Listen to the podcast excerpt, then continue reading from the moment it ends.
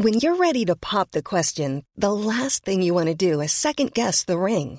At Bluenile.com, you can design a one-of-a-kind ring with the ease and convenience of shopping online. Choose your diamond and setting. When you find the one, you'll get it delivered right to your door. Go to Bluenile.com and use promo code LISTEN to get $50 off your purchase of $500 or more. That's code LISTEN at Bluenile.com for $50 off your purchase.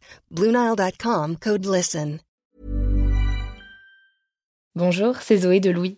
Ça fait maintenant deux ans que j'ai la chance de travailler pour Louis Média et que vous entendez ma voix sur vos podcasts préférés. Travailler pour quelque chose qui a du sens pour moi, c'est essentiel à mon épanouissement au quotidien. Et vous, comment se passe votre relation au travail? C'est plutôt épanouissant et enthousiasmant ou plutôt boule au ventre et des motivations? Si vous êtes dans le deuxième cas et que vous comptez chaque semaine le nombre de jours qui vous séparent du week-end ou des prochaines vacances, je vous recommande plus que jamais le parcours Chance, partenaire d'émotion. Chance est une communauté d'entraide professionnelle pour aider chacun et chacune à trouver sa place dans le monde du travail. La communauté Chance a une méthode unique qui a fait ses preuves. La première étape, c'est celle du bilan de compétences. En trois mois seulement, vous allez pouvoir redéfinir vos objectifs pro et renouer avec ce qui vous anime vraiment, avec l'aide d'un coach professionnel qui vous sera dédié. La deuxième étape, c'est celle du passage à l'action. Une fois votre projet défini, toute la communauté Chance sera à vos côtés pour donner vie à votre projet. Un collectif hyper engagé, prêt à vous épauler et à vous ouvrir son réseau. Si ce message résonne en vous, je vous invite à vous rendre directement sur le site chance.co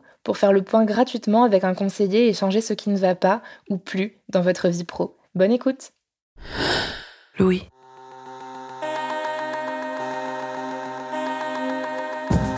En cette période de fête, il y a celles et ceux qui vont continuer de bosser parce que leur activité ne peut pas s'arrêter. C'est le cas de la sage-femme de garde, de l'opérateur dans une centrale électrique ou de la journaliste qui présente les journaux à la radio. Et puis, il y a ceux qui ont la chance de partir en vacances, de se reposer et de déconnecter. Même si c'est seulement pour quelques jours, faire un break ne peut que vous faire du bien. Mais attention, il y a faire un break et faire un break. Il y a une grosse différence entre partir en vacances avec son ordi et son portable pro et faire une vraie coupure. Dans cet épisode, je vous explique comment déconnecter réellement de votre boulot et surtout pourquoi c'est si important. Pour ça, j'ai interrogé Caroline Sauvajol-Rialan. Elle a fondé un cabinet de conseil dans lequel elle milite auprès des entreprises pour la déconnexion dans les organisations de travail. Et elle est aussi l'autrice du livre Infobésité, Comprendre et maîtriser la déferlante d'informations, paru en 2013. Je suis Camille Maestracci. Bienvenue dans Travail en cours.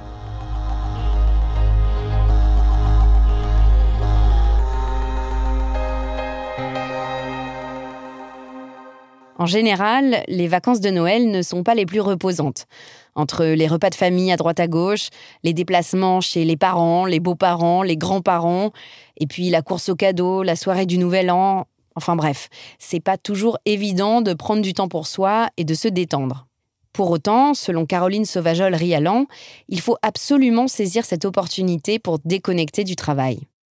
Le fait de partir, c'est vraiment la bonne occasion pour essayer de, de réamorcer cette déconnexion personnelle. Et puis, euh, bah, et puis, on va avoir des choses à faire, euh, de la disponibilité par rapport à nos familles, des loisirs. Donc, c'est vraiment bien.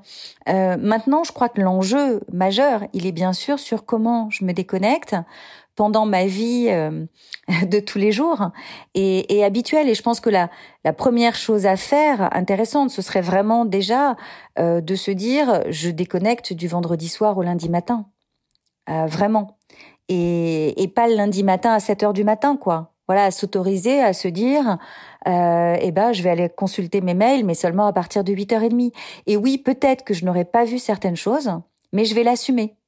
Et au lieu de me sentir coupable de ne pas avoir vu ou traité euh, certaines choses, eh bien, euh, je vais assumer le fait que euh, eh ben, je vais profiter de mon week-end parce que ça me fait du bien et que je reviendrai encore plus en forme et plus motivée le, le lundi matin. En réalité, il ne s'agit pas seulement de revenir plus en forme le lundi. Déconnecter, c'est presque un enjeu de santé publique. Car à l'inverse, l'hyperconnexion peut avoir des effets très nocifs sur notre santé sur nos relations et sur notre travail. Les conséquences néfastes de l'hyperconnexion sont euh, la charge mentale qui se transforme en fatigue mentale, euh, le fait de ne pas réussir à se concentrer pour réaliser ses tâches, et encore une fois, toutes les tâches à valeur ajoutée, les tâches solides, euh, on n'arrive pas à les faire. Ça, c'est aggravé par le fait que très souvent, euh, les salariés disent les tâches de fond, je les traite le soir. Euh, voyez, après la journée qui est consacrée aux réunions, aux mails, etc. Mais traiter les tâches de fond le soir, c'est une très très mauvaise option parce que le soir c'est justement le moment où on a le moins de capacité de concentration. Donc concrètement, les effets de l'hyperconnexion, c'est que on devient moins productif, on devient moins innovant et on se rapproche de plus en plus du burn-out. Euh, on dégrade les relations avec euh, ses relations professionnelles. Pourquoi? Parce qu'il y a une montée de l'agressivité euh, quand effectivement on est perpétuellement connecté. Et puis on dégrade évidemment sa vie personnelle. On s'épuise et on dégrade les relations avec ses proches quand effectivement euh, les proches se rendent compte que on est perpétuellement absorbé euh, par euh, notre environnement professionnel et qu'on est incapable de consacrer un temps complet dédié exclusif aux préoccupations personnelles. Évidemment, la crise du Covid et la généralisation du télétravail n'ont pas aidé. La frontière entre vie professionnelle et vie personnelle est de plus en plus poreuse, avec les conséquences que Caroline Sauvageol-Rialan vient d'expliquer. Alors pour reprendre la main, voici déjà trois conseils pratiques que vous pouvez appliquer dès maintenant si vous partez en vacances. D'abord prévenir son manager qu'on va couper parce que comme ça, ça permettra de se déculpabiliser, hein, surtout si on le faisait pas avant, parce que du coup, si on ne prévient pas, ça va être compliqué à gérer. Donc on prévient son manager. Deuxièmement, euh, si on a euh, deux téléphones, eh ben on va oublier son téléphone professionnel au bureau et on le retrouvera quand on reviendra le premier jour de retour au bureau. Et si par contre on a euh, un seul téléphone professionnel et personnel, eh bien on va supprimer sa messagerie professionnelle de manière à éviter toute sollicitation, toute interruption du professionnel. Euh, depuis une dizaine d'années maintenant, euh, quand j'interviewe des, des, cadres en particulier, euh, les cadres me disent mais euh, euh, Madame Infobésité, c'est vrai, je regarde mes mails, mais c'est juré, je réponds pas pendant le week-end ou pendant mes vacances. Et je leur réponds toujours que la charge mentale, elle commence dès la consultation on le sait bien. Euh, si on est à un dîner avec des amis et que on se lève euh, pour aller fumer une cigarette dehors et qu'en même temps on check ses mails et qu'on a un message d'un collègue un peu agressif, vous voyez, qui nous déplaît, on sait bien que ça va venir nous gêner, que ça va du coup perturber la soirée derrière qu'on a avec euh, ses amis ou avec sa compagne ou son compagnon.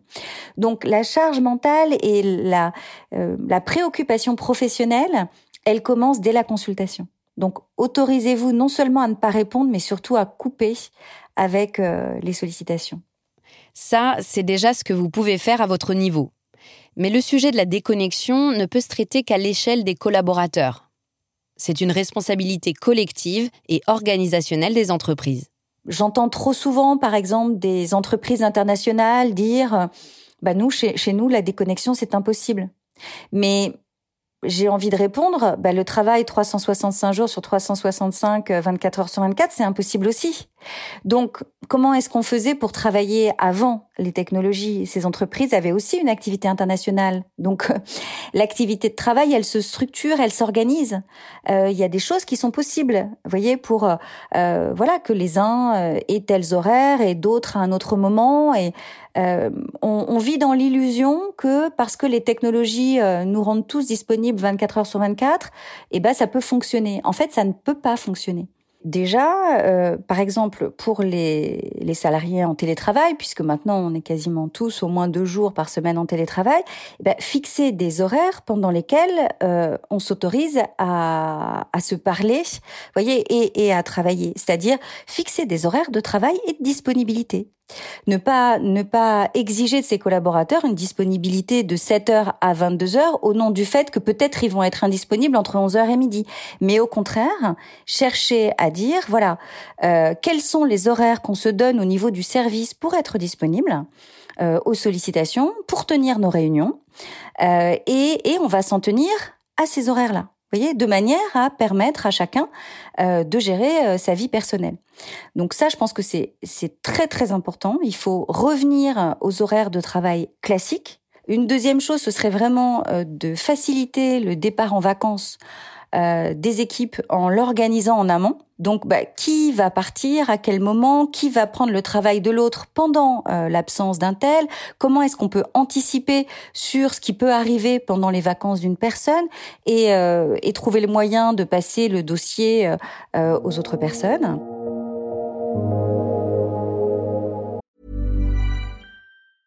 Many of us have those stubborn pounds that seem impossible to lose, no matter how good we eat or how hard we work out. My solution is PlushCare. PlushCare is a leading telehealth provider with doctors who are there for you day and night to partner with you in your weight loss journey. They can prescribe FDA-approved weight loss medications like Wagovi and Zepbound for those who qualify. Plus, they accept most insurance plans. To get started, visit plushcare.com slash weight.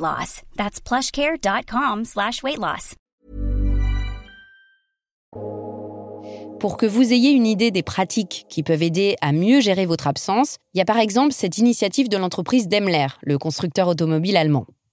En 2014, chez Daimler, ils ont mené une opération qui s'appelle euh, Mail on Holiday. Et euh, cette opération euh, permettait à ceux qui étaient effectivement en vacances de se déconnecter totalement euh, de leur mail.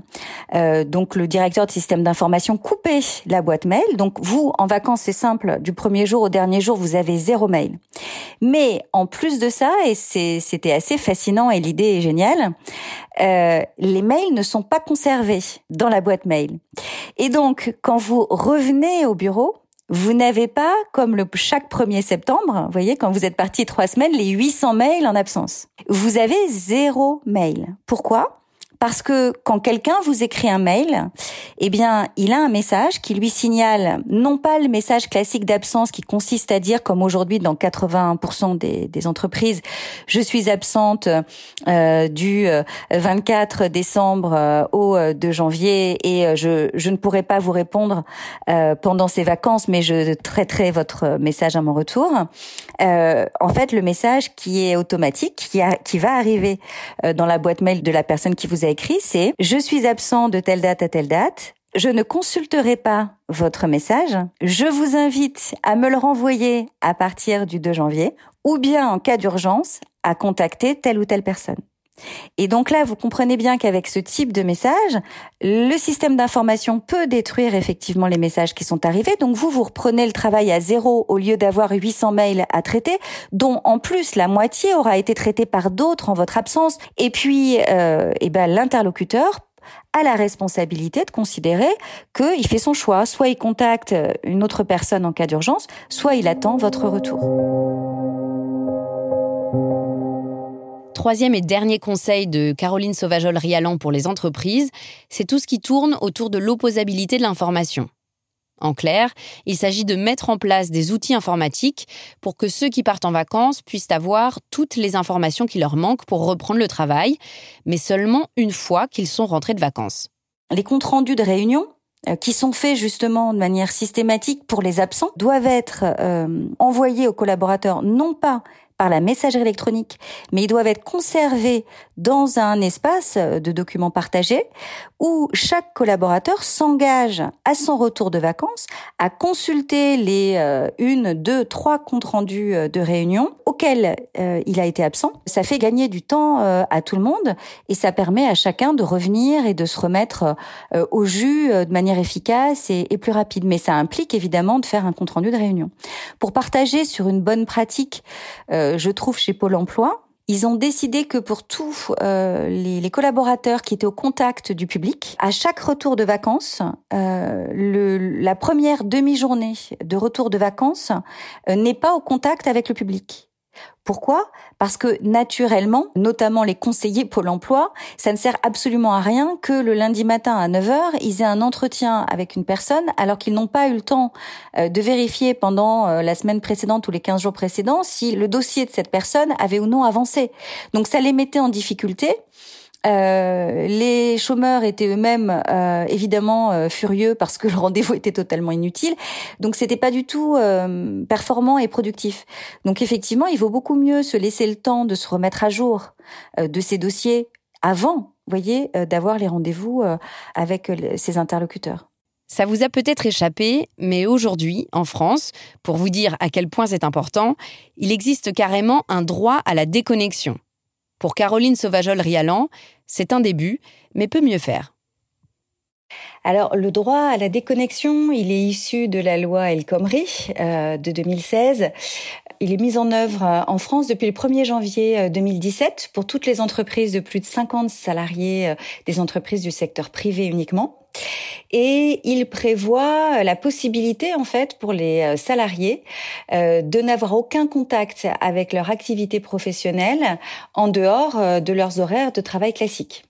Donc concrètement, euh, il rend possible euh, le fait de ne pas répondre à ces messages, euh, tout type de messages évidemment, mail, messagerie instantanée, appel téléphonique, en dehors des heures de travail. On parle de nouveaux droits à la déconnexion, ce qui est assez fascinant parce qu'en fait, il n'y a pas de nouveau droit à la déconnexion. le droit à la déconnexion, c'est juste la réaffirmation du fait qu'on a le droit de pas travailler quand on travaille pas. Et donc effectivement, euh, la liberté de ne pas travailler en dehors euh, de nos horaires euh, de travail. C'est plutôt la réaffirmation bah, du code du travail et, du fait que qu'on a le droit d'avoir une activité personnelle en dehors des heures de sommeil, vous voyez, après le travail. Bon, je crois que vous avez saisi le message. Profitez de vos vacances, pour ceux qui en ont, pour couper totalement du travail. C'est non seulement votre droit, mais c'est même une nécessité si vous voulez rester en bonne santé et bien commencer l'année 2022 d'un point de vue professionnel et personnel.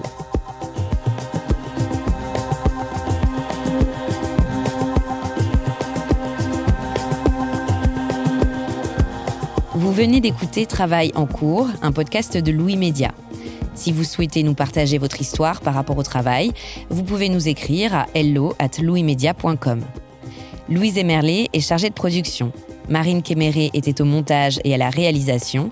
La musique est de Jean Thévenin et le mix a été fait par le studio La Fugitive. Marion Girard est responsable de production et Maureen Wilson responsable éditoriale. Melissa Bounois est à la direction des productions et Charlotte Pudlowski à la direction éditoriale. Vous pouvez nous retrouver là où vous avez l'habitude d'écouter vos podcasts, Deezer, iTunes, Spotify, SoundCloud.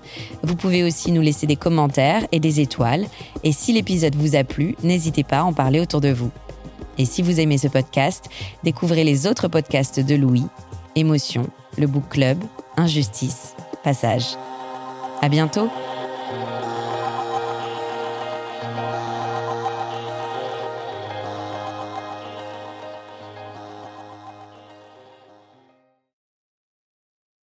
Bonjour, c'est Zoé de Louis. Dans Émotions au travail, on décrypte toutes les émotions qui vous traversent et vous bousculent parfois dans votre vie professionnelle. Aujourd'hui, j'aimerais vous parler d'un podcast super inspirant, Bienvenue dans l'ascenseur, animé par Anne-Cécile Sarfati. Dans chaque épisode, elle reçoit des personnes au profil varié, médecins, responsables commerciaux, chefs d'entreprise, qui ont su gravir l'ascenseur social. Parti de rien, il et elle partagent leur parcours, leurs rêves, leurs doutes, leurs émotions dans lesquelles vous vous reconnaîtrez sûrement, et donnent des conseils pour oser monter dans l'ascenseur social quand on n'y croit pas pour soi-même. Alors allez découvrir ces belles histoires de réussite en écoutant Bienvenue dans l'ascenseur, disponible sur toutes les plateformes. Merci à Bienvenue dans l'ascenseur pour leur soutien, et bonne écoute Mom deserves the best, and there's no better place to shop for Mother's Day than Whole Foods Market. They're your destination for unbeatable savings, from premium gifts to show-stopping flowers and irresistible desserts. Start by saving 33% with Prime on all body care and candles. Then get a 15-stem bunch of tulips for just $9.99 each with Prime. Round out Mom's menu with festive rosé, irresistible berry chantilly cake, and more special treats. Come celebrate Mother's Day at Whole Foods Market.